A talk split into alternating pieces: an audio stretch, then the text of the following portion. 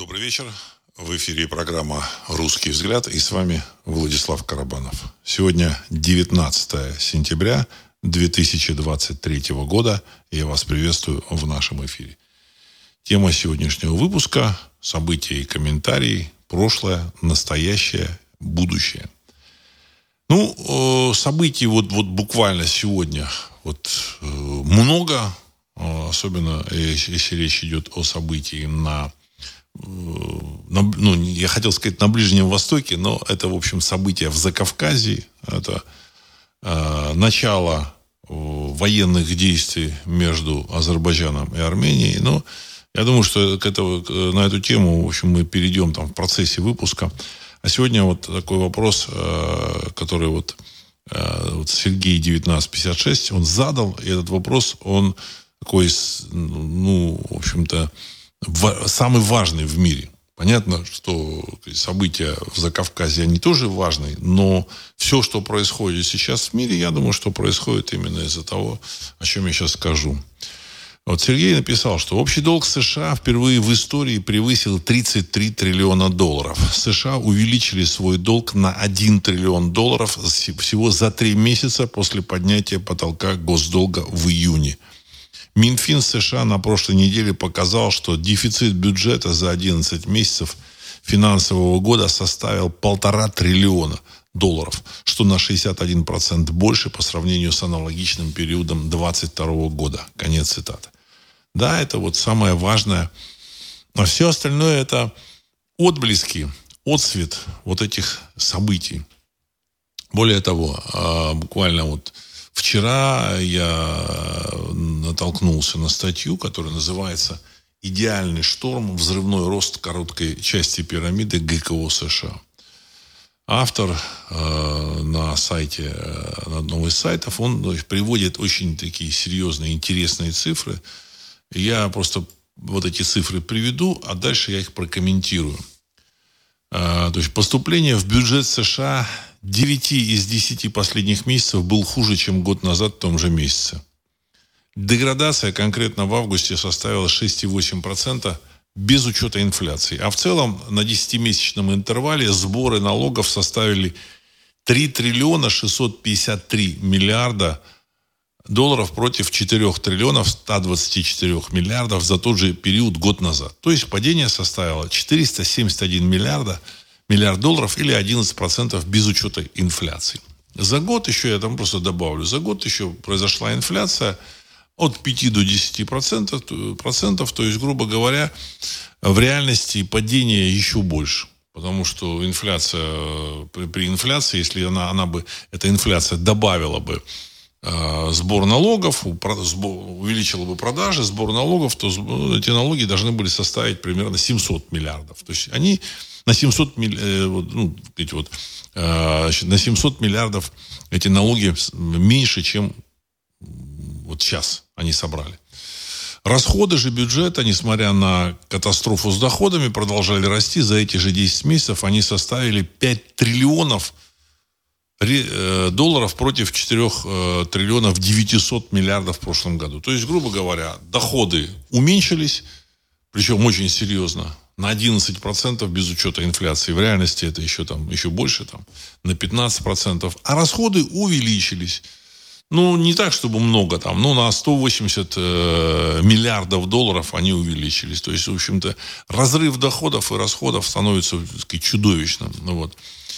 Более того, самое интересное, оно дальше. Вот. Э, краткосрочная, это вот автор тут приводит такие данные. Краткосрочная часть пирамиды Э, гособязательств США к погашению в ближайшие 12 месяцев, вот я вот хочу обратить внимание, в ближайшие 12 месяцев выросла с августа 2019 года по сентябрь 2023 года на 3 триллиона 723 миллиарда. То есть за три года вот эти вот, так сказать, э, краткосрочные вот эти займы значит, которые надо гасить в ближайшие 12 месяцев, они выросли на 3 триллиона, 3 триллиона 700 миллиардов. Причем э, за три месяца прирост короткой части пирамиды превысил 1 э, триллион долларов. 1 триллион 48 миллиардов. А вся короткая часть пирамиды э, гособязательств США выросла с 7 э, триллионов 113 миллиардов э, в мае 2023 года до 8 триллионов 162 миллиардов в сентябре. То есть, ну, чудовищная сумма. И самое главное не только это. А раньше, если сумма к погашению в ближайший год, в ближайшие 12 месяцев составляла 16 месячных доходов Соединенных Штатов Америки. То есть в ближайшие 12 месяцев они должны погасить 16 месячных доходов своего бюджета. То есть, то есть, грубо говоря, за 12 месяцев они должны собрать столько, сколько они собирали за 16 месяцев. Причем это без расходов. Ни, никуда не тратить, нужно значит, больше отдать. То есть, грубо говоря, они должны больше, чем они собирают то сейчас вот эта сумма достигла 22 месячных доходов. То есть в ближайшие 12 месяцев Соединенные Штаты Америки должны отдать э, денег столько, сколько они собирают за 22 месяца. То есть, ну, понимаете, да? То есть, грубо говоря, вы зарабатываете, там, не знаю, там, тысячу, так сказать, там, 100 тысяч рублей – и там должны э, 22,2 миллиона, а вы можете заработать только 1,2 э, миллиона, грубо говоря, так сказать, в год. А вы должны за, отдать 2,2 миллиона. То есть невозможно Америке нигде достать этот еще один, так сказать, еще 10, э, доход 10 месяцев. То есть вот чудовищная сумма. Иными словами, США в ближайший год нужно погасить ранее набранных долгов примерно в два раза больше, чем они получат доходов за весь год. Вот такая вот арифметика. И эта арифметика, она объясняет все события, которые происходят в мире. Кто бы что ни говорил. На самом деле, а, Соединенные Штаты Америки начали втягиваться вот этот долговой водоворот, вот эту воронку долговую, ну, в общем-то, сказать, уже достаточно а, давно, когда вот, э, значит, был вот момент э, пройденный невозврата, мы не знаем точно. То есть момент невозврата это когда вот самолет летит куда-то, в какой-то момент он может вернуться на аэродром, с которого он взлетел, и значит, там, переждать непогоду или там, поломку какую-то. Но э, после этого момента, до какого-то момента он может вернуться, а после того, как он отлетел э, на какое-то расстояние от аэродрома вылета, э, происходит э, точка, он проходит точку, после которой он уже назад вернуться не может. То есть так и американская вся экономика и, в общем-то, финансовая система. Отсюда все эти истерики, отсюда все эти э, совершенно дурацкие требования а, к, там, к европейским странам, когда европейские страны начали там э, конфисковывать автомобили с российскими номерами, с российскими номерами, запрещать гражданам России приезжать в Европу со своими там телефонами, ноутбуками, там, э, средствами косметики и, всякой хренью. То есть, иначе как истерика, это э, не объяснить. Это истерика, значит, попытка, в попытке насолить э, гражданам России, хотя граждане России, в общем, так сказать, э, просто наблюдают за, за текущим, за происходящим. И в целом э, для меня лично представляется позиция кремлевских товарищей как позиция ожидающих э, неминуемого краха финансовой системы США. Как это будет происходить, мы точно не можем предполагать, но это произойдет.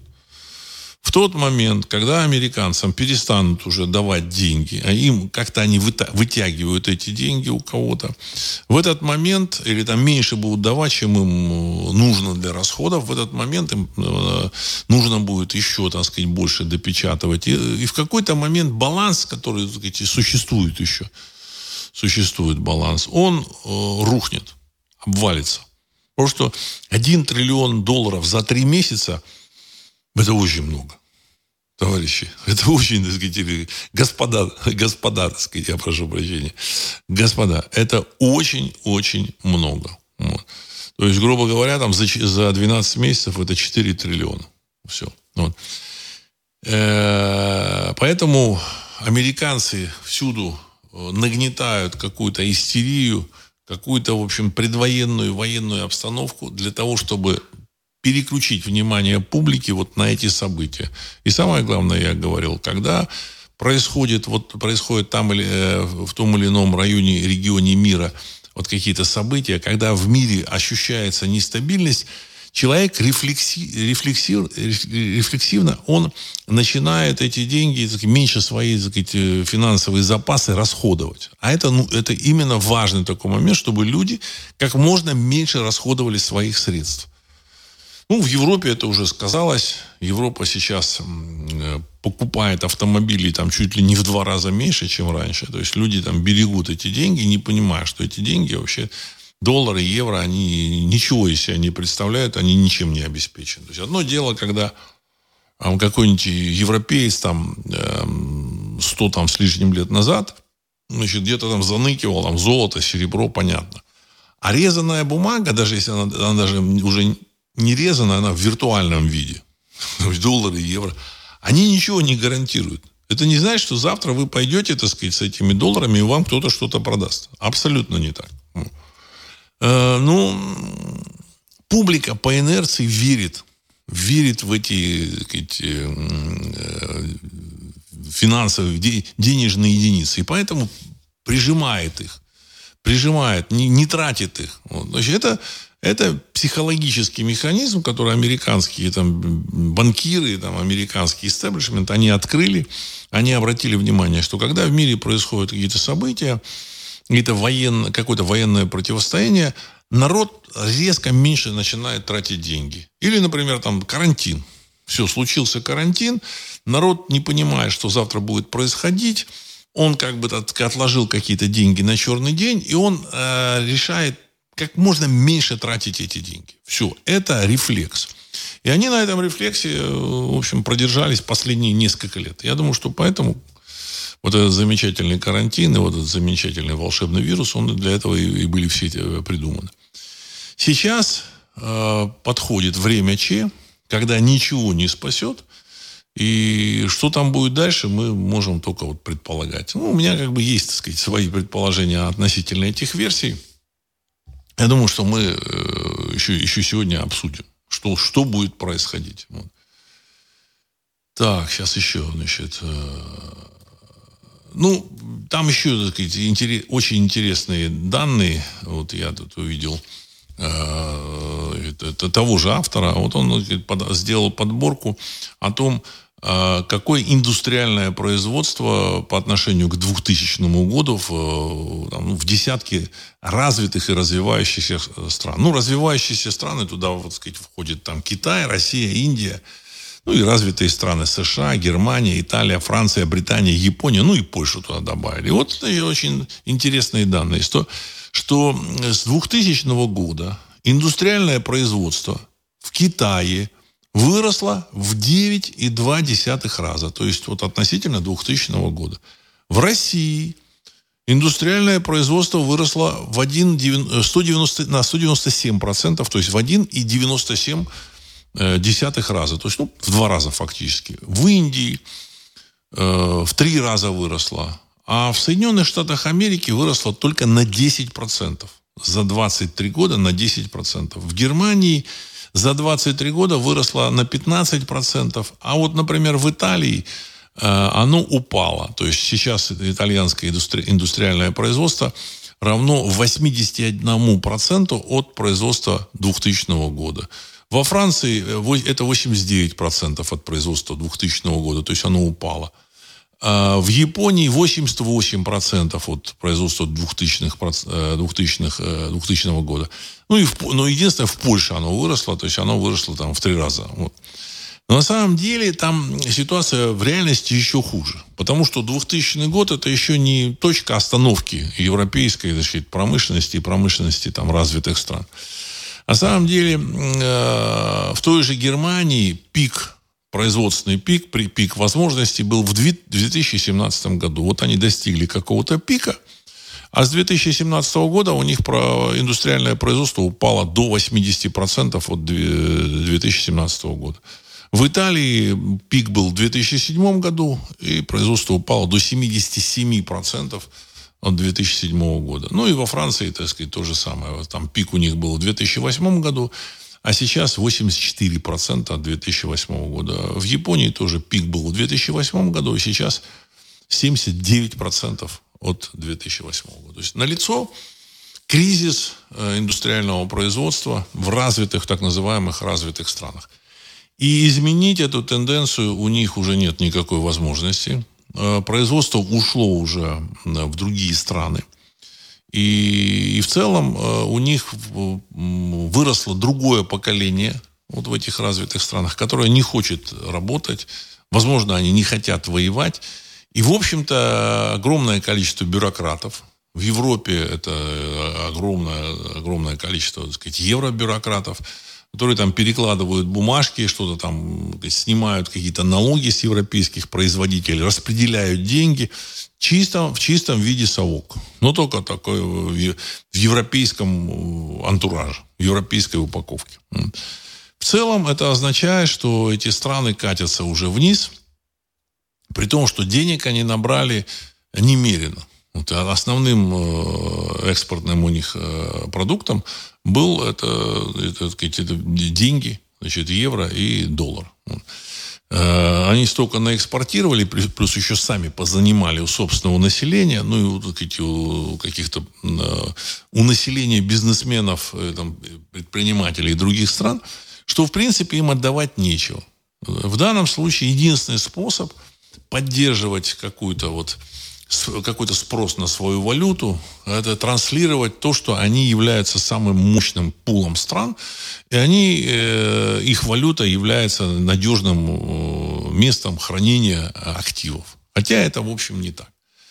В целом понятно, что в Америке все должно рухнуть в ближайшие месяцы. Хотя, в общем, мы можем там все что угодно предполагать.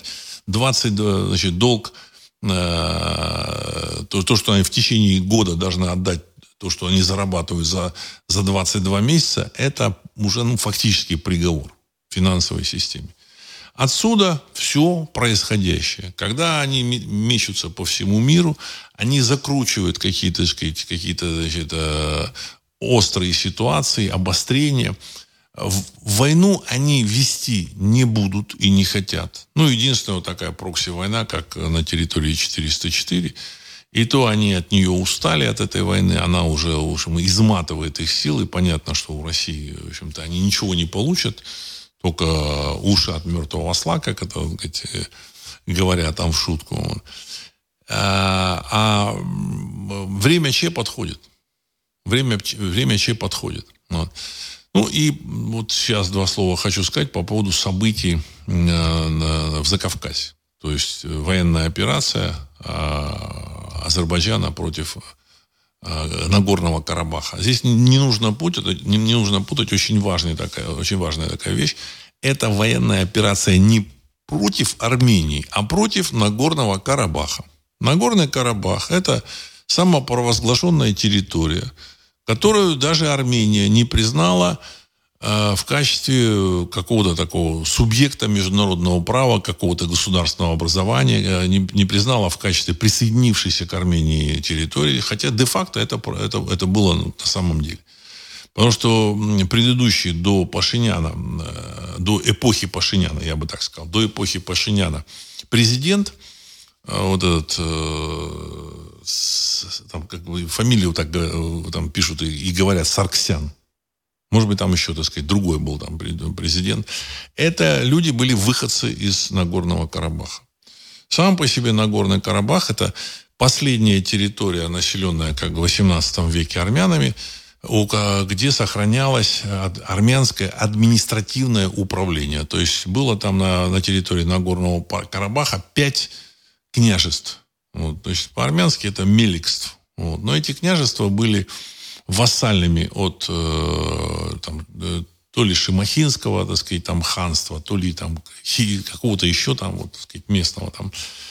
И, в принципе, как бы, так сказать, их там, армян там теснили, но, мне кажется, на момент э, перехода этой территории под контроль Российской империи, все-таки два вот этих, вот, так сказать, княжества, небольших на Горно, в Нагорном Карабахе, они оставались под э, контролем армян, армянского, так сказать, как армянских князей. Я могу, могу ошибаться. Хотя также в Нагор, Нагорном Карабахе, насколько мне известно, там жили и, в и азербайджанцы. Ну, вот. а, понятно, что советская власть отделила территорию, она исходила из своих представлений. И поэтому, когда создавали они там армянскую ССР, азербайджанскую ССР, Нагорный Карабах, значит, сначала они обещали, что он войдет в состав Армении, а потом раз, вот сказать, в какой-то момент Э, собрали это э, совещание вот, об, об учреждении Советского Союза, значит, о распределении границ, там, как-то там они там решали по, по, по территориям, и сообщили, что Нагорный Карабах входит на правах автономии в Азербайджанскую э, республику, ну, Советскую республику. Хотя армяне были уверены, что Нагорный Карабах им передадут. Вот. Почему это сделано, как это было сделано? Это сделали большевики русский народ к этому не имеет абсолютно никакого отношения. И я лично считаю, что, в общем-то, так сказать, Россия должна от этого вопроса, ну, дистанцироваться в определенном смысле. Но дело в том, что Советский Союз это было антирусское государство. И сейчас э, нынешняя Российская Федерация, она до сих пор имеет там, такой флер, э, несколько, не, не, несколько противоречий, ну, как бы сказать, с антирусским таким оттенком. Вот. В этом, я думаю, что никто не сомневается, это все, в общем-то, и так понимают. Вот. Другой вопрос, идет процесс трансформации постсоветской Российской Федерации э, в, в русскую Россию. Ну, как оно и должно быть. Потому что у русского народа должно, должна быть своя государственность. Но пока еще, в общем-то, это не достигнуто. Поэтому с утра до вечера мы слышим про многонациональную, многоконфессиональную э, Российскую Федерацию, и что, в общем-то, Русь создавали там многонационалы и многоконфессионалы, и всякую вот такую, в общем, подобную ерунду. Вот, что на Куликовском битве там встречались, так сказать, одни многонационалы встречались с другими многонационалами. В общем, полная хрень. Вот, то есть, ну, ребята так сказать, запутались. Э, несут полную чушь, вот эти очень пропагандисты советско-российские. Вот. Но, но, в принципе, как бы этот, этот вопрос, он рано или поздно будет решен естественным путем. Естественным. Сказать. Со временем вот эти, так сказать, постсоветские товарищи уходят, вот, теряют влияние, тем более идет сейчас война. А, понятно, что это война вынужденная. А, кремлевские, так сказать, товарищи очень бы не хотели но у них нет другого выбора. Вот. Ну и плюс, конечно, э, американцы запустили процесс пересмотра границ. То есть это очень такой важный момент. Значит, это выступают всякие борцы за международное право, ну, значит, среди там э, либералов, демократов, ну и просто, просто борцы за международное право. Там обвиняют там, кого-то в агрессии. Так. На самом деле Э, после войны э, мир был достигнут на условиях сохранения границ и не, не пересмотра границ государств. То есть, если вы помните, если кто-то вспомнит советский период, то там буквально с утра до вечера была, были клятвы, звучали о том, что э, границы не должны пересматриваться, суверенность территории, суверенные границы, бла-бла-бла. Ну, вы помните, так сказать. Вот. А речь шла всегда о том, что значит, пересмотр границ недопустим. Пересмотр границ недопустим. И это, в принципе, настолько они там э, затранслировали, что люди в страшном сне не представляли, что, оказывается, пересмотр границ государств можно, э, можно допускать. Но первыми нарушили это правило замечательные э, партнеры, американцы. То есть они Э, когда Советский Союз, в общем-то, ну, не распался, а в Советском Союзе три руководителя внутренней автономии, то есть Российская Федерация, Украина, Беларусь, это были автономии внутри границ Советского Союза. Никакого права на э, прекращение существования Советского Союза у них не было. И никто этого права им не передавал. Ну, и так я на секундочку, в общем-то, сказать, объясняю, чтобы публика поняла. Стих э, избирали, э, э, так или иначе, население избирало только для того, чтобы ведать внутренней политикой. Ну, канализацией, там, освещением, уровнем зарплаты. Значит, никакую международную политику их, в общем-то, так сказать, не уполномачивали вести. Тем более значит, а, раздел Советского Союза. До этого тот же самый Горбачев провел референдум, на котором 75, то ли 76, то ли 72 процента, я там точно не помню, проголосовало за сохранение Советского Союза. Вот. Это э, серьезный такой аргумент был. Вот. Он понимал, во что это может вылиться. Там, в общем, переформатирование, так сказать, полити, политико-экономическое Советского Союза. И поэтому они провели этот референдум. Поэтому никто не уполномачивал, никаких прав ни Ельцин, ни Кравчук, ни Шушкевич не могли э, иметь по прекращению существования Советского Союза. Тем не менее, замечательные это партнеры американские, они заявили о том, что да, все отлично, Советского Союза нет, поздравили вот этих, так сказать, товарищей, товарищей и признали уничтожение государства целого под названием Советский Союз. В общем-то, что такое уничтожение государства? Это изменение политических границ. Следующим номером они уничтожили такое замечательное государство, как Югославия. Там тоже как бы республики начали там потихонечку расходиться. Вот. Следующим номером была переформатирована Чехия, Чехословакия в Чехию и Словакию. Ну, а следующим номером уже там Косово, ну, там какие-то еще там эти элементы там были. Ну, вот. То есть был запущен этот процесс, были отменены нормы э, сохранения государственных границ и государств. А дальше в Российской Федерации товарищи поняли, что значит, э, все эти договора с партнерами, все эти обещания, это все, так сказать, Филькина грамота, и даже не Филькина грамота, вообще ничего. Вот. Потому что, значит, сегодня, вот буквально сегодня опубликовали письмо э, госсекретаря США Бейкера, вот, который там писал Горбачеву в 90-м году о том, что, в общем-то, Запад ни, ни, на, ни на дюйм не продвинется после, значит, э, того, как Варшавский договор там распадется, будет распущен, вот, значит, Запад э, ни, ни в коем мере ни, никого никуда не будет включать, ни в какой НАТО, и НАТО там останется на, на тех же позициях. Ну, в общем-то, сказать, следующим номером они кинули вот этих советских, э, а потом российских товарищей.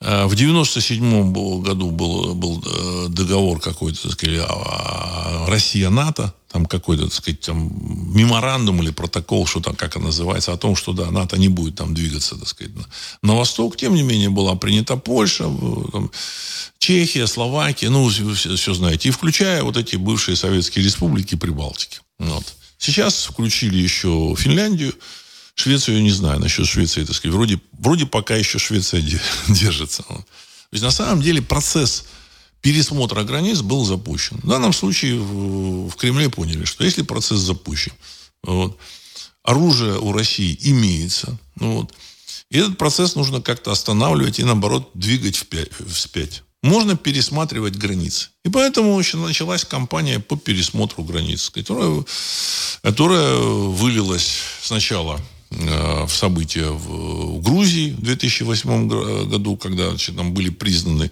два субъекта Абхазия, Осетия. Ну, а дальше так сказать, события на территории 404, когда Россия признала а, эти республики Донецкую, Луган, Донецкую и Луганскую, и более того, провела, значит, взяла под контроль территории, так сказать, Запорожья и Херсона и провела референдум, в общем, де-факто присоединила к себе эти части Э, бывшей территории 404. На этом э, вопрос не закончился, я вас уверяю.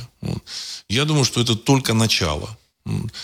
Э, продолжение будет после того, как в Америке случится вот этот финансовый крах, а он случится, и он, в общем-то, сказать, они подходят вот уже к моменту, к этому, в, к времени Че. И вот тогда будет самое интересное. Вот тогда будет самое интересное. Вот границы – на Западе. Как будут определяться, я, я, я с трудом представляю. Но я так полагаю, что границы Российской Федерации могут дойти до Ла-Манша. Ну, или э, не то, что сказать, Россия включит в свой состав там области, там, какую-нибудь Льежскую область, там, или Парижскую область, вот. Я думаю, что вряд ли. Но э, территории эти будут так или иначе, государства так или иначе попадут под контроль России. И э, вот для того, чтобы понимать, что это вот реальность. Вот люди там сейчас живут там где-то в Европе, думают, как, как, это, как это может быть? Как это может быть, что там э, Франкфурт на Майне будет контролироваться значит, Российской Федерацией или Германия будет, в общем-то, так сказать, с, с, сверять свою политику с Москвой. А альтернативы нет. Нет альтернатив. Германия не сможет ничего там э, предъявить в качестве военной силы. У Германии нет военной силы, нет ядерного оружия. Франция, в общем-то, обладает ядерным оружием. У нее там две атомные подводные лодки есть с э, баллистическими ракетами. Но я боюсь, что эти атомные подводные лодки особой угрозы в нынешнее время, в, нынеш... Э, в эпоху нынешнего развития ПВО, значит, гиперзвуковых ракет и так далее и тому подобное, эти э, две подвод... атомные подводные лодки особой угрозы России представлять не могут. Ну, и я сомневаюсь, что Франции, французы выставят, я не знаю, там, там 200 или 300, 500 тысяч. Нужно там, наверное, миллионную армию выставить для того, чтобы сопротивляться России. Я боюсь, что там местное руководство, в общем, так сказать, тоже не пользуется а, особой популярностью. Ну, мне так кажется. Не говоря уже про там всякие, так сказать, небольшие такие республики, значит, эм, которые там есть э, в Европе. Вот. Мне, мне просто так кажется. Это мое личное мнение. Я могу глубоко заблуждаться, и может быть там, там 10 миллионов немцев возьмутся за оружие, там начнут партизанить. Хотя я думаю, что если немцам сказать, что у вас газ будет дешевле там, в три раза, в четыре раза, я думаю, что они не будут, не будут сопротивляться. Мне так кажется. То же самое с французами, то же самое там и с чехами, и словаками. Есть вот это вот такое реальное будущее. И вот когда-то вот эти вот э, значит, э, друзья и партнеры Российской Федерации, российского народа, э, народов России, я бы так сказал, лучше правильно, не, российского народа, а народов России, вот, и русского народа. Если они так будут вести, то, в принципе, вот этим, в общем-то, их руководителям придется еще отвечать. Причем очень в скором времени за вот эти попытки конфискации автомобилей, за значит, эти палки в колеса простым, простым русским людям. Понимаете? Не буди зверя, не буди медведя, который, в общем-то, так сказать, там, спокойно там сопит и, в общем-то, так сказать, спокойно к вам относится. Я думаю, что э, русские люди, они, в общем, в любом случае спокойно и хорошо относятся и к полякам, и к немцам, и к французам, и к финнам, и ко всем. И так же, как и финны, я думаю, что так же. И, и прибалты также относятся к гражданам России вполне себе, так сказать, э, хорошо. Вот. Но с, вот с этими ретивыми администраторами, возможно, в очень скором времени э, будут разбираться. Скорее всего, сами, сами же вот немцы, там, сами же там эти прибалты как-то они будут разбираться. Потому что, ну, придется это делать. Придется. Потому что если они не будут сами разбираться, то хуже будет, если там из России кто-то будет разбираться. Вот. Вот в целом, что я хотел в двух словах сказать. По поводу э, Армении и Азербайджана. Понятно, что это такой древний, там, застарелый конфликт, который имеет какое-то основание. Разбирать я его не хочу, ну, ну, я могу сказать, выявлять, кто прав, кто виноват, я не хочу. Так сказать, разбирать мы его будем с точки зрения вот, значит, э, мировых событий.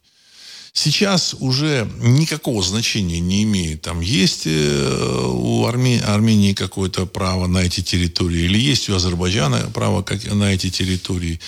А я так полагаю, что будущее армянского государства, оно зависит уже не от Америки, не от Европы, а от Турции, Азербайджана и Ирана. Это нужно понимать, значит, это, это, это данность. Когда а, американская вот эта вот политическая система умрет, она умрет в ближайшие там несколько месяцев, так сказать, она, она не может ниоткуда взять деньги. Это вот это важно, самый важный момент. Она не может. Из, с Луны им не пришлют, еще откуда, так сказать, Россия им ничего не, не отдаст производить чего-то, так сказать, невероятно новое, свежее они сейчас не будут. Но, ну, мож, раньше можно было там изобрести телевизор, начать э, производить телевизор и там продавать по всему миру. Ну, вряд ли что-то там новое появится. И поэтому э, в будущем вот этот крах, он уже предрешен. И в этой ситуации э, никто там не будет выполнять роль мирового жандарма, как сейчас выполняют американцы, Евросоюз, ООН, там, ну, целый, целый, так сказать, клубок вот всяких там структур, стран. Они следят за соблюдением так называемых правил. Мир освободится от, э, вот от этих правил. Хорошо ли это и плохо, это или плохо? Ну, на самом деле, я думаю, что это плохо. Но, тем не менее, он освободится, и начнется передел э, мира. Понимаете? Вот это, конечно, не здорово. Передел мира. И еще, вот, сказать, российские политологи какие-то уже высказывали, что, знаете, вот мир, он будет выстраиваться по, по принципу государства лидер и, эти, и сателлиты, которые пользуются крышей этого государства. То есть, грубо говоря, у России тоже. Россия это лидер. Россия это военный лидер. И под крышей России будут какие-то страны. Какие? Ну, я сразу скажу. Монголия будет под крышей России. Государства Средней Азии, там Узбекистан, Туркмения, э, Таджикистан, Киргизия, никуда они не денутся. Никуда. Потому что в, в случае, если они не будут под крышей России, они будут под крышей Великого Китая. Это тоже большая, крупная страна. А нахождение под крышей Китая означает, что со временем они э, входят в состав Китая. Так же, как вот э, вошел значит, э, в состав Китая Южный Туркестан. Вот, значит, потому что часть вот этих казахов, они живут в Китае. Когда-то это были такие полусуверенные и суверенные территории, но сейчас, в общем-то, вы даже, так сказать, и подумать об этом не, не, не можете. А на самом деле их достаточно много, там 50 или 60 миллионов. То есть с точки зрения европейских, так сказать, э, демографических данных, это такие крупные этнические образования, может быть, больше даже. Никто не знает. Ну, китайцы проводят свою политику, они там воспитывают местное население, воспитывают жестко.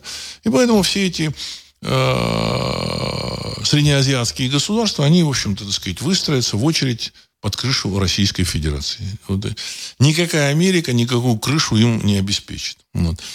С Арменией, э, я так полагаю, что э, действующее руководство Армении повело себя ну, не совсем верно с точки зрения э, отношения к России. То есть они могут, может быть, смотрят на, на это с точки зрения международного права, там кто-то прав, кто-то виноват. Я хочу сказать, что наступила другая эпоха. Но она не совсем наступила, она наступает. А другая эпоха. И нужно четко выполнять э, требования своего сюзерена. Так же, как вот американцы требуют, чтобы европейцы, пользующиеся крышей американцев, четко, жестко, вопреки своим интересам, выполняли все э, хотелки э, Вашингтона. Вот. Ну, в реальности, кто там Вашингтоном управляет, это большой вопрос. Я лично считаю, мое, мое мнение, моя версия, она, я в ней тоже могу, так сказать, не до конца в, этой, в, эту версию, в общем-то, верить. Но, тем не менее, одна из моих версий состоит в том, что британцы э, составляют основу вот этого глубинного американского государства. Британская элита. Не все британцы, не, не, не, весь, не вся британская публика, а какая-то так сказать, верхушечка, из, верхушечка из Британии, которая, в общем-то, так сказать, контролирует глубинное государство. Так может быть. И вот то, что приказывают из Вашингтона, все эти европейцы берут под козырек и жестко, четко выполняют. Все. И так же будет э, в будущем э, мире. Значит, будут страны под крышей Китая. Хотя, так сказать, под крышу Китая не хочет никто, насколько я понимаю. Поэтому славное государство Вьетнам, значит, договорилось о партнерстве с Вашингтоном. То есть, почему? Ну, в преддверии вот этого, так сказать, нового мира – японцы, я так полагаю, они считают, что они под крышей Вашингтона, но я думаю, что со временем они поймут, что эта крыша очень ненадежна. Вот. Э, есть еще замечательная Южная Корея. Вот, значит, с Южной Кореей больше, очень большой вопрос. Я так полагаю, что после визита Ким Чен Ына в Москву и того, что Ким Чен Ын обещал Российской Федерации поставить 12 миллионов снарядов, я думаю, что вопрос Э, будущего Южной Кореи, он будет решаться в Пхеньяне. Понимаете, Пхеньяне. Будет зависеть от требования Пхеньяна. Что там Пхеньян скажет? Что там этот Ким Чен Ын потребует? Скажет, так, я вам дал 12 миллионов снарядов? Дал. Вот этот Южная э, Корея, это моя. Понимаете? И уже стали говорить товарищи, что, вы знаете, так сказать, вопросы с Южной и Северной Кореей будут решены, будет одна страна. Корея. Вот. Как это будет на практике, мы не знаем. Но, ну, в общем-то, сейчас эти вопросы решаются. В Европе, на мой взгляд, самую правильную политику ведет э, премьер-министр э, Венгрии Орбан. Который значит, э, проповедует жестко независимую политику и говорит о том, что, в общем-то, у, у Венгрии вот своя позиция по тем или иным вопросам. Почему? Ну, потому что Венгрию после Второй мировой войны очень хорошо, хорошо обчикрышили, и она хочет вернуть свои территории. Плюс эти, часть этих территорий попали э, тем или иным способом, населенные, причем территории, населенные этническими венграми, они попали под контроль территории 404. Часть территории, я говорил, что у Румынии, возможно, еще там где-то чего-то там есть. Вот. Они хотят вернуть вот эту большую Венгрию и стать более крупной и более, более перспективной страной. Потому что территории в современном мире играют очень большую роль. Теперь то, что касается технологий, производства и так далее и тому подобное. Дело в том, что э, публика, вот раньше там всякие там эксперты, там экономисты, они считали, что самое главное это вот технологии, люди, э, техническая мысль и так далее и тому подобное. А я еще лет 10, наверное, назад говорил, что мир меняется. И на сегодняшний день технологии очень легко транслировать из точки их создания в точку их применения. Причем эти точки могут очень далеко расходиться. Технологию могут создать в, э, в Германии, а применять ее могут э, в замечательной стране Китай. Более того, специалисты из Германии могут работать на Китай. И технологии сейчас развились до такой степени, что, в принципе, развернуть самое супер-пупер э, сложное производство можно даже в Папуа-Новой Гвинее. Ну, она как бы считается такой не, не очень развитой страной. Но если какой-то там инвестор там, или какая-то группа э, э, промышленная решит, что, вы знаете, а в Новой Гвинее давай, давайте делать автомобили в Новой Гвинее. Ну, там, я не знаю, там, может, может там титан, залежи титана какого-нибудь, или там еще какого-то металла, или еще чего-то там. Лития будут для электромобилей. Легко. Легко. Они разместят в, новую, в Папуа Новая Гвинея и будут производить самые, самые сказать, крутые автомобили. Так же, как вот сейчас в Сингапуре производят там вот эти вот э, знаменитые пылесосы Dyson. Я говорил об этом. Значит, на, на заводе э, в Сингапуре, который производит то ли 10, то ли 30 миллионов пылесосов в год, то есть ну, огромное количество сказать, пылесосов, самых современных. Значит, электрические пылесосы Dyson работает 12 человек опять же, 12-16. Я, я прошу прощения, вот то, что я вот такие вот э, говорю, там вот, эм, вот эти э, э, рамки. Вот меня тут часто, ну не часто, иногда упрекают. Вы знаете, вот вы ошиблись, вы назвали э, Жака Атали Жоржем Атали, так сказать. Ну или еще там, так сказать, Мартина Лютера вы назвали там э, Кингом добавили. Ну, знаете, значит, не обращайте внимания на мои оговорки. Я очень много прочитал, очень много знаю. Оговариваться может любой человек. Я пытаюсь донести вам свою мысль. Вот. Э, смысл э, также вот, вот в этих, так сказать, деталях. 12 там человек работает или 16. Важен порядок э, цифр. Порядок того, сколько человек работает на заводе, который производит 10 миллионов пылесосов. Вот, или 30 миллионов. Вот. Значит, это, это тоже, так сказать, чудовищные порядки. То есть, на, на самом деле, самое, самым главным в современном мире является э, сырье. Потому что это то, что лежит под ногами, то, что стоит денег, и то, что можно, так сказать, вложить в какую-то в какую продукцию. А человеческий интеллект, знания и даже навыки, они в каких-то областях, да, действительно, их там не заменить. Вот человека. А в основном, в основном все-таки в 95%, ну, может, не в 95%, в 90% производственных каких-то процессов, процессах э, э, людей можно научить и заменить. Понимаете? И сейчас до мировой э, экономической элиты инвесторской элиты, это стало доходить. Важно, чтобы были ресурсы под ногами. Потому что ресурсы это бесплатно. Ну или да, имеет значение, насколько тяжело эти ресурсы добывать. Но если они лежат на поверхности, ты их там экскаватором сгребаешь, грузишь в вагоны, все, это бесплатно. Причем это получаешь деньги прямо вот из банка. Это лучше, чем деньги даже из банка. В банке это бумага, вот, уже даже не, резовая, не резаная, а виртуальная. А вот там э, то, что вот в этих э, в залежах лежит, это, в общем, совсем бесплатно. Это реальные ресурсы, из, из которых можно сделать там из титана самолет, автомобиль, там какую-то технику, какие-то эти э, конструкции. Вот. То же самое с алюминием, то же самое с, э, с нефтью. Из нефти можно сделать там бензин, дистопливо, можно пластики делать, можно там какие-то канаты делать, э, какие-то там э, технологические, так сказать, там краски, там химию какую-то делать. То есть все.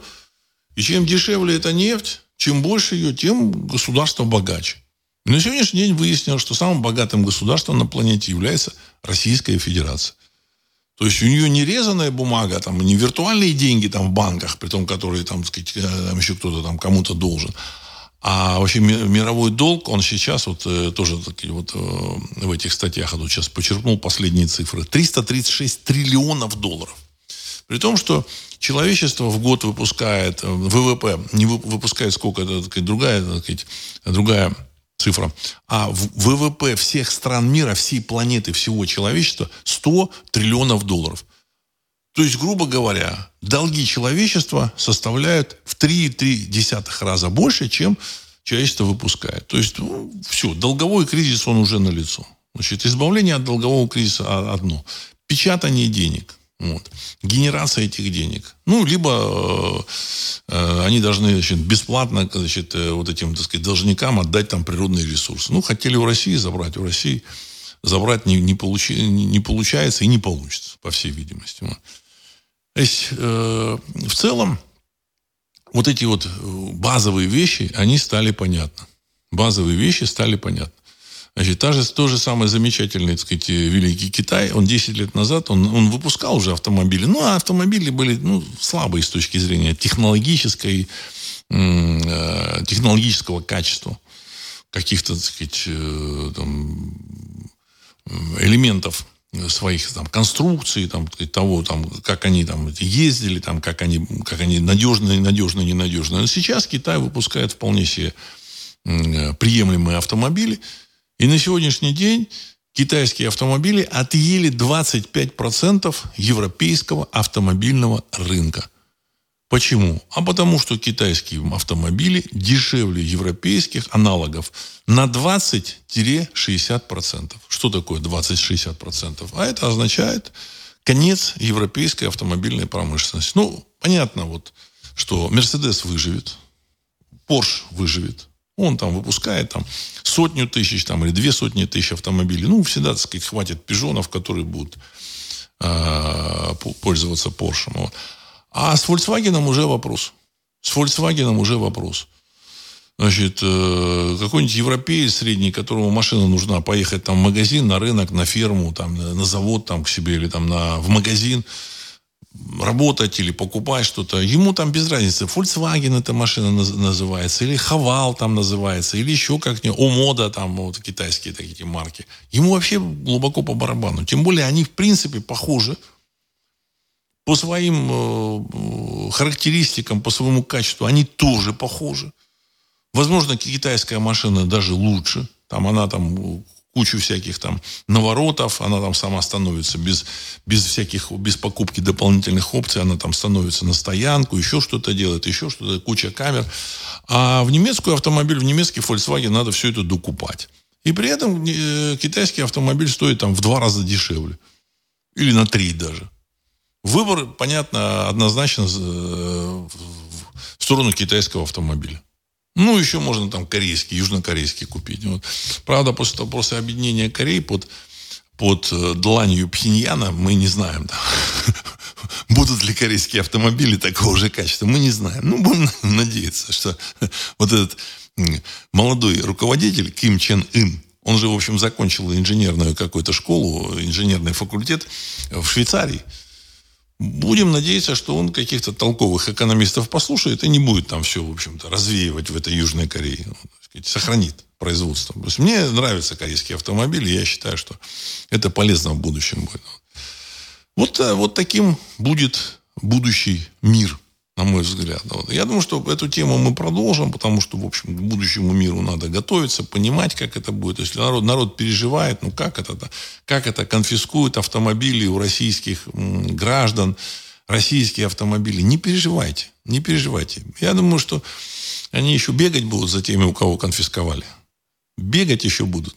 А отдавать обратно. Молить, молить не, не, не погуби. Не погуби. Потому что вот это действие означает, в принципе, сигнал э, ну, истерии. Истерии европейского, европейских государств, европейской элитки. Элиты я не хочу назвать, элитки. А, они действуют так, как будто все, конец света. Но для них, для них, в общем-то, так сказать, будущее политическое, оно закончится. Понятно, что Анну Лену Бербак, я думаю, что в будущее там немецкое правительство брать не будут. Брать не будут. Может быть, ее и не будут там особо наказывать, но она будет там сиделкой в какой-нибудь, так сказать, э, больнице. Вот, значит, э, может, тренером по прыжкам на батуте будет, не знаю. Она же там это, это, мастер спорта по прыжкам на батуте, не знаю. Ну, в принципе, вот такая перспектива у них есть. И отсюда вот, так, вот, такая, вот такая истерия. А, здравия, черный круг. Черный круг. А, здравия всем. Владислав Александрович, с точки зрения скорого передела мира, возможен ли конфликт между Россией и Китаем? Конец цитаты. Уважаемый черный круг. Я так полагаю, что мир такой большой, и столько тут э, много нужно э, отформатировать в правильном порядке – вот, и воспитать вот этих вот, так сказать, э, пограничных своих, так сказать, друзей, вот, пограничных своих друзей. Поэтому у России и Китая, я думаю, что смысла э, между собой сталкиваться не будет. Вот. Китай это древняя, китайцы это древняя нация. Поэтому вы обратите внимание, они, в общем, перестали э, действовать как экспансионистски уже давно лет, наверное, там 200 или 300 назад они, в общем-то, никуда там, не, а может и больше, никуда они не дергаются, ничего, так сказать. Ну, в общем, они втянули в себя эти уйгурские территории, но это те, те сами оказались вот рядышком. Понимаете, так сказать, они естественным порядком, они, в общем-то, так сказать, обволокли и втянули. Ну, дальше они будут, там, так сказать, крышевать какие-то африканские страны, где они там будут добывать сырье. Я думаю, что они как-то поделятся. Поделятся территорией. У России тоже как бы впереди э, огромный непочатый край работы. Непочатый край работы. Э, с Ближним Востоком не знаю. То есть по Ближнему Востоку есть э, там всякие там предсказания того же самого Владимира Вольфовича Жириновского, а все его предсказания практически сбылись, о э, чудовищной какой-то серьезной войне на Ближнем Востоке. Но я так полагаю, что эта война может быть э, связана, так сказать, с теми же американцами. Хотя я думаю, что ни в какую войну они не влезут. Вот. Значит, э, Израиль, э, ну, у него там много недругов. Хотя там вроде как бы американцы там замерили всех, все, все, все замерились, но недругов много. Очень большой счет к Израилю у иранцев. Вот. Когда э, Америка уйдет с э, мировых вот этих игр политических, я думаю, что ну, Европа, понятно, она тоже, в общем-то, так сказать, она там будет заниматься выстраиванием отношений с Москвой, создавать свою иерархию. У Израиля будет вопрос э, найти крышу. Понимаете? Единственная крыша, я вот раньше говорил, у Израиля может быть Россия. Ну, опять же, э, это уже как, как оно, как, как, как, э, как получится в будущем. Вот, как получится. Вот. А, я надеюсь, что не будет какого-то конфликта. Хотя вот, вот эти события э, в Армении, вот, события, значит, они могут означать то, что вот это вот это, это, это территория, не только это, это регион, он, в общем, заполыхает. Дело в том, что американцы тут вроде как бы что-то там наобещали вот этому Пашиняну. Вот. А для э, иранцев, в общем, появление американских баз прямо вот на, на своей границе, это такая неприятная информация. Причем эта граница, она, в принципе, была там, ну, может быть, не совсем там очень особо дружественные страны. Вот. Но, тем не менее, американцев вот на этой границе не было. На их там э, северо-западной границы. Вот. А появление американцев, значит, э, причем там в определенной близости к Тегерану, я думаю, что для них это вызовет, э, сейчас уже вызывает определенные волнения. Как это будет разворачиваться, мы не знаем. э, с, с Турцией они воевать не будут. Хотя они воевали там на протяжении нескольких, нескольких сот лет, там постоянно какие-то войны были. Но я думаю, что с Турцией воевать не будут. Э, во что это выльется, мы не знаем. Вот. И мое личное мнение, что эта территория, это другой регион. России там не нужно приобретать никаких, в общем, так сказать, партнеров. Ну, на мой взгляд. Пусть развиваются сами. Ну, единственное, так сказать, там э, Азербайджан выходит э, на, на берег Каспийского моря, а Каспийское море это как бы внутреннее море. Ну, я думаю, что этот вопрос тоже как-то будет урегулирован. Но мое мнение – что России вмешиваться в эти дела не нужно. Тем более, в общем-то, э, суверенное государство Армении, Армения в лице своего руководства, в общем-то, сказать, так помахала и, так сказать, и показала всякие, так сказать, нехорошие жесты в отношении России. Значит, руководитель, жена руководителя Армении съездила там в, в замечательный город Киев, выступила, там, осудила агрессора, ну, агрессора и так далее и тому подобное. Понимаете? Мне кажется, что этого не обязательно нужно было делать, вот это. Вот. Ездить в Киев, высказывать свое мнение относительно там, действий России. В общем, когда у вас тут э, есть определенные сложности. И мне кажется, Россия вот после этого э, как-то так не будет активно участвовать вот в разводе враждующих сторон. Вот не будет она. Что бы там ни говорили, сейчас еще там, я даже не знаю, там выступ, вот, ну, пишут что о, том, о том, что э, в Ереване какие-то там, демонстранты, которые там требуют у России там, убрать свои э, военные базы и так далее и тому подобное. Ну, без военных баз замечательная Армения, она, в принципе, российских, без российских военных баз, замечательная Армения, она останется без, полностью без защиты. Это нужно понимать. Но действия вот этих армянских руководителей, они, в общем, такие, что если Российская Федерация захочет там что-то кого-то развести, население России не поймет. Понимаете, попытку, так сказать, там вклиниться и там не допустить там военного противостояния. Население России не поймет. Здесь, в общем-то, не, даже уже не, не решение Кремля, не мнение Кремля, а уже Кремль тоже должен смотреть на э, мнение населения России. Поэтому посмотрим. Я очень хорошо отношусь к армянскому народу. Я был в Армении и, в общем, знаю, как армяне относились э, к советским, ну, русским, к русским солдатам. Вот, и это было, это было хорошее, это хорошее, друж, искренне дружественное отношение. Вот когда там Советский Союз разваливался, там в Азербайджане, в Грузии, там были какие-то эксцессы по отношению к э, русским солдатам. В Армении этого не было. Вот. Поэтому Здесь э, отношение к народу хорошее. Я знаю, что и армяне такой достаточно комплементарный народ. Кто бы что ни говорил. Армяне, армяне тоже разные бывают. Я вообще считаю, что значит, нужно, нужно понимать, что среди любого народа основная, большая часть людей это люди вполне приличные. Хотя, так сказать, разные люди бывают. И среди тех же чеченцев, вот это люди, которые, так сказать, выстроили свое общество. Да, у них там есть свои свои там какие-то э, не сильно там, миролюбивые товарищи, в общем, так сказать, свои, какие, свои какие-то традиции, отношения. Но, тем не менее, казаки там жили с чеченцами, так сказать, последние там 150 лет достаточно мирно. Вот. Опять же, были эксцессы. Э, я считаю, что русское движение, оно должно находить среди любого народа себе друзей. Другой вопрос, что не поступаться интересами, собственно, России. Понимаете? Вот это и русского народа. Вот это самое главное. Не, не, не разменивать эти интересы, так сказать, не, не пытаться там решить э, геополитические какие-то задачи, которые нерешаемы. Вот. И если тебя, так сказать, не просят, ну, не нужно вмешиваться. Вот и все. Вот, вот и все. Вот здесь Дмитрий пишет, быть великому Турану. Ну, не знаю насчет великого Турана. Я думаю, что Турция хочет быть одним из игроков, тоже таких геополитических. Я думаю, что так или иначе Турция э, имеет на это так сказать, потенциал для этого. Вот. Ну, не буду разбирать там то, что на Ближнем Востоке. Судьба Израиля, она, э, на мой взгляд, под вопросом.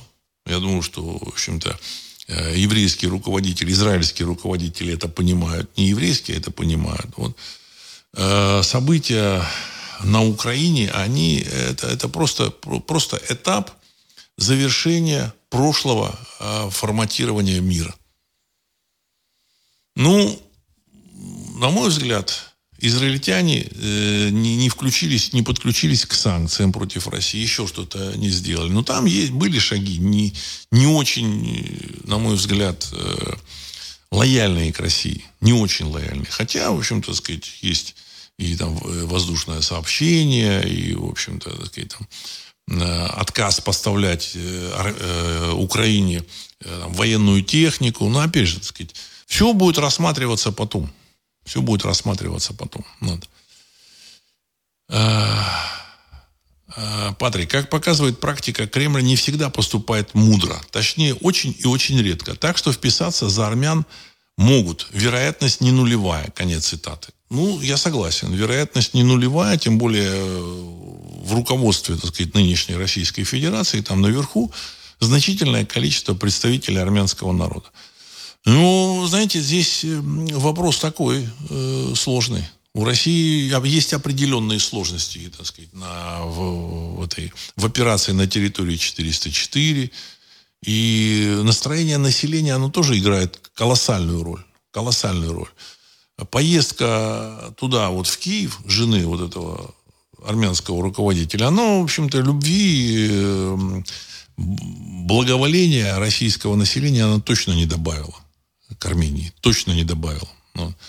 И отсюда действия, значит, там, в попыт, да, там, а, учения с армией США, там, значит, вот эти демонстрации, которые там, там есть, они точно не добавили хорошего отношения к Армении. Точно. При том, что к Армении всегда Россия относилась очень хорошо, в общем, при том, что для... это делали еще и представители армянского народа в российской вот этой, так сказать, вертикали власти. Мы посмотрим. Мы посмотрим. Вот. Так.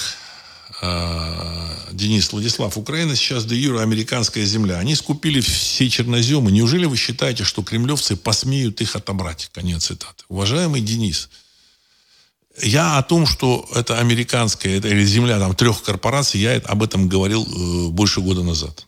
Вот смысл вот э, их, того, что они вписались вот э, так плотно американцы в это, это как раз то, что они эту землю скупили, или они запланировали эту землю скупить.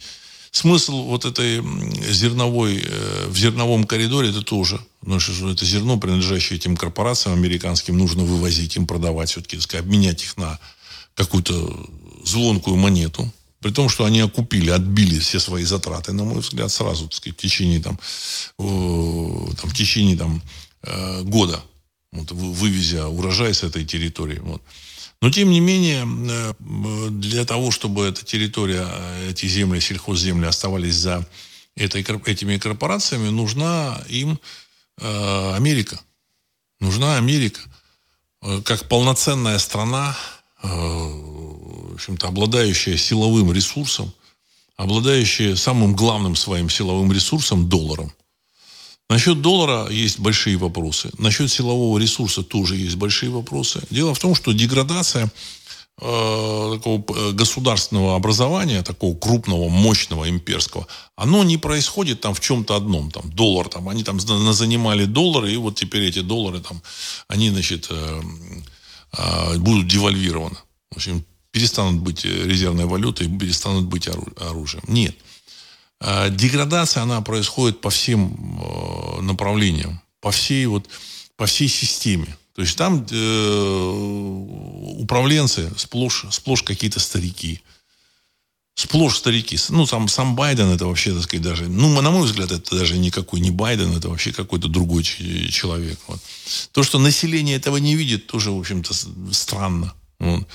А в Конгрессе США сидят там глубокие старики, которые вообще не понимают, что происходит в этом мире. Плюс вот это, так сказать, там то ли 52 гендера, то ли 72 гендера. Вот. И говорят, что вот эти, э, этими, этими разными гендерами, э, отличающимися от их природного, охвачены 20% населения США. В общем-то, сказать, чудовищная цифра. Вот. Но меня там люди, которые бывали там в Америке, они говорят, гигантское количество фриков. Гигантское количество фриков. Ну, в общем-то, кадры вы видите. При том, что, с другой стороны, Америка это все равно страна таких работяг, людей, которые умеют работать, умеют организовывать производство, все. Но если политическая власть это люди, которые там уже там несколько поколений передают э, по, по, по семейным линиям вот эту власть политическую, это означает, что государство оно перестало так сказать, э, слышать свой народ. Они уже не связаны с этим населением. Вот та же самая Нэнси Пелоси, я так внимательно ее биографию изучил, я не знаю, там расскажут там или рассказывали про нее. Я сам изучил внимательно ее биографию. Ее папа э, Далисандру, в общем-то, он, его, его отец приехал из Италии. И папа, значит, закончил какую-то школу там, в общем, это семья непростая. И он, так сказать, с 30-х годов, он, значит, э, конгрессмен. Два, дважды он был мэром Балтимора. То есть это крупный американский город. Дальше сыном этого, брат вот этой Нэнси Пелоси был тоже мэром Балтимора. То есть э, он был там каким-то руководителем э, и э, какой-то фигурой в демократическом движении, папа. Дальше все это передали вот этой Нэнси Пелоси. И Нэнси Пелоси тоже, так сказать, пошла по этой политической линии. И сидела, так сказать, рулила американским конгрессом до, до 80 лет. Понимаете, до 80 лет. Вся эта, вся эта избирательная система, я думаю, что ими уже полностью контролируется. И никаких вариантов, что выберут кого-то другого, на мой взгляд, нет. И поэтому в Америке, там, в общем-то, когда вот они говорят, там будут выборы, они говорят, что да, вот выборы там вот здесь, понятно, там э, выберут вот, вот, вот здесь там республиканцев, а вот здесь демократов. Ну, есть разница в 20, там, 30 округах. Все, где может быть борьба. А так там, в общем, передают из поколения в поколение. Когда такая передача власти происходит, представительной власти, это означает полную деградацию э, представительной власти вообще. Потому что они никого не представляют. Вот. И так там-то у всех практически. Это уже э, квази-номенклатура. То есть в Советском Союзе номенклатура там была, там тоже, так сказать, там отцы, дети, внуки, там и все пошло-пошло до сих пор там тоже. Ну, в общем, как-то что-то омолодилось, какая-то свежая кровь там все равно как бы есть в Кремле. В Кремле. А там ничего, никакой свежей крови. Вот. Они гнут свою линию, не хотят никого слушать, и, в принципе, они уже, в общем-то, загнали там эту лошадку Америку, уже все. Ну, вот. Скоро эта лошадка должна пасть. Понимаете? Независимо от того, что там они будут заявлять, что они будут хотеть. У них, конечно, есть еще варианты американцев, э, американского руководства там, какого-то маневра. Но этих маневров очень мало. Я, честно говоря, не, не нахожу у них каких-то вариантов, благодаря которым они смогут вы, выплыть из этой ситуации. Нет таких вариантов. А, черный круг, круг. Владислав Александрович, может ли коллективный Запад решить свои финансовые проблемы вводом какой-то новой валюты, хотя бы того же пресловутого Амера? Конец цитаты. Нет, нет. Я, я много раз говорил и еще раз повторю. Как только рухнет доллар, рухнут все э, валюты мира. Понимаете? В том числе и наш замечательный российский рубль. И китайский юань тоже. Потому что валюта, это деньги, это некое доверие людей, что ты получил за свою работу, за свой продукт как какие-то единицы, которые называют денежным, это на, на, этот, на, на эти единицы поменял значит, у другого там, другой продукт. И вот с помощью вот такого хождения вот этих вот э, денег ты, сказать, происходит экономический сказать, обмен, экономическая сказать, э, жизнь. Но раньше оно по, по, все по-другому было. Обменивались, э, платили реальными товарами, так сказать, реальный товар, там, золото, серебро, медь. И золото, и серебро, и медь имело, имело свою цену. И, в общем-то, так сказать, ну, когда они там чеканили эту монету, а цена, они там повышали тем самым немножко цену, но, тем не менее, самое главное в золотом червонце было, было золото. Понимаете, это был металл, который трудно добыть, которого мало, который не ржавеет. Серебро тоже – оно, в общем, в целом э, не портится, не ржавеет, э, долго хранится. Вот. А вот эти бумажные замены, это как бы сделаны были для удобства, а потом потихонечку вообще там доллары, э, золото, серебро убрали. Люди думают, как же, так сказать, без денег? Не знаю. Я несколько раз говорил о том, что будут существовать некие, так сказать, токены, привязанные к, к продуктам, к реальным, вот, к реальным единицам. Понимаете? А просто выпустить Амера, давайте вот Амера берите.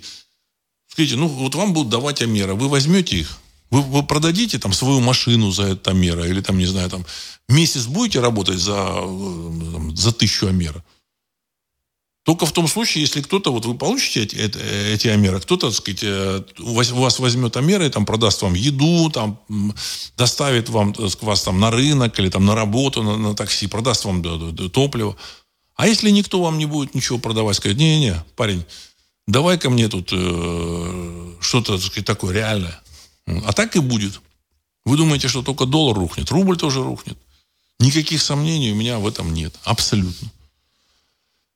А, Димон, приветствую Владислава. Почему так медленно идет операция? Когда будут, как будто сдерживают, конец цитаты. Ну, это операция там на территории 404. Ждут. Ждут. И я думаю, что они дождутся. Дождутся. Зачем а, людей там куда-то отправлять, подставлять, если там впереди гигантская работа? Доходить нужно там до Ла-Манша, брать Варшаву. Ну, какие-то люди же должны подходить, брать Варшаву должны быть вполне здоровые, так сказать, активные люди с нормальной техникой. Потому что если будет, будут нормальные здоровые люди, они Маршаву сдадут мирно. А если, так сказать, разбитая армия какая-то будет, так сказать, с прохудившейся техникой, то, в общем-то, могут оказать сопротивление. Все. Вопрос именно в этом.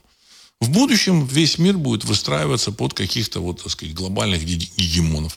Пока намечается три глобальных гегемона. Россия, Китай и Индия. Все точно, как предсказывала Баба Ванга. Что будут три силы. Россия, Китай, Индия, они будут там в дружбе. Ну, действительно, так сказать, у России гигантские природные ресурсы. То есть э, банк, он, так сказать, в, виде вот этих природных ресурсов, которые там в земле. У Китая огромное население, которое хочет, готово работать. Ну, и тоже есть природные ресурсы. И у Индии тоже огромное население, которое хочет и будет работать. Все. Остальные будут выстраиваться под этих вот гегемонов. Будут гегемоны поменьше, помельче. Там типа, там, я не знаю, там, может, Саудовской Аравии, может быть, э, Турции. Вот. Но в любом случае вот такие вот э, будут э, иерархии глобальные. Европа ляжет без всякого сомнения под Россию. Что там будут делать британцы, мы, мы не знаем. Это еще вот вопрос. И не нужно думать, что это будет там через там, 10-20 лет. Это будет через год, через два. Никаких сомнений у меня в этом нет. Так. А, Перовец. Здравия, Владислав Александрович. В последние дни по телевизору в новостях явно наблюдается нагнетание истерии по э, волшебному вирусу. Как вы считаете, будут ли опять проводиться массовая укализация или нет? Конец цитаты. Я тут несколько слов исправил, вот, чтобы, в общем, так сказать, YouTube не заблокировал. Я думаю, что они, конечно, хотели бы. У них выбора нет. Они мечутся. Они мечутся. У них нет выбора. Нужно заставить людей, чтобы они не тратили деньги. Потому что как только они начинают тратить деньги, все, доллар, в общем, заваливается. Или там начинают выгребать деньги из банков, доллар заваливается. Они уже выгребают какой месяц там допечатывают что-то, так сказать, ну, уже какой-то, уже какой-то э, конец всему этому уже виден. И поэтому никаких локализаций, никаких этих э, замечательных ограничений, так сказать, и карантинных мероприятий не будет. Все. Понимаете, мир другой. Народ устал, все уже поняли, что это, в общем-то, так сказать, э, ничего хорошего сказать, за этим нет. Явно пользы для здоровья никакой. Вот это самое важное. Э, Вальтер Аваков, Москва. Владислав, здравия. В истории России было много разных государственных флагов. Черно-желто-белый, имперский, бело-синий, красный, торговый, красный серпом и молотом, советский. Настают новые времена. Каким, по вашему мнению, должен быть новый государственный флаг России? Конец цитаты. Знаете, как ни странно, вот такой вопрос такой. А у меня возникал, вот какой флаг. Я думаю, что, в общем, как у наших предков. Ну вот, но э, нужно искать в прошлом флаги. Не нужно новые придумывать. Вот. Но давайте, так сказать, оставлю на потом. Значит, у наших предков был красный флаг. Красный красный. Вот. Поэтому большевички, когда пришли к власти, они сообразили, что красный флаг, он э, отражается на, в русском архетипе, он, он дает отклик. И на красном флаге э, рисовали э, этих самых, лик, лик Иешуа Ноцри. Но на самом деле люди там издалека лика там физиономии-то не видели. В общем-то, это было солнышко на красном флаге. Солнышко на красном флаге. Все, золотое.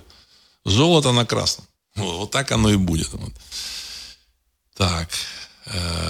Алекс, к сожалению, все новостные агентства говорят об операции Азербайджана против Армении без тонкостей по, принадлежности, по принадлежности территории и так далее. Конец цитаты. Ну, теперь кто сильнее, тот и прав. Все, эпоха там нерушимости границ и всякой вот э, подобной хрени, она закончилась. Вот. Россия будет свои границы очерчивать. Понимаете, это уже не начало там 20 э, века, когда там любой небольшой народ готов был, был сопротивляться, значит, отстаивать свою там независимость и так далее и тому подобное. Все, все уже эта эпоха закончилась. Будут крупные страны чертить свои границы, либо встраиваться в чужую пирамиду. Все. Вот. Я так полагаю, что в следующем году мы все это увидим. Вот. Дай бог, чтобы это э, как можно меньше создало неудобств для людей, для людей, чтобы, в общем, меньше было пострадавших. Ну, это как бы вот очевидное, очевидное направление. Вот, мне кажется, вы все это увидите. Мы все это увидим. Наша задача принять участие э, в формировании новой иде идеологии России. Вот. Я думаю, что это задача программы «Русский взгляд» для того, чтобы, в общем-то, отсечь всяких, так сказать, не очень там э, здоровых э, сторонников всяких, так сказать, там большевизмов, там, понимаете, монархизмов, там, сталинизмов и так далее и тому подобное. Нужна рациональная, в то же время, так сказать, эм, э, с верой в высшие силы, в общем-то, идея, вот, которая позволит русскому народу участвовать и формировать новый мир. И на этом я хочу завершить сегодняшний выпуск. С вами был Владислав Карабанов. Программа «Русский взгляд». Через несколько секунд композиция «Могучий прилив». Всего доброго.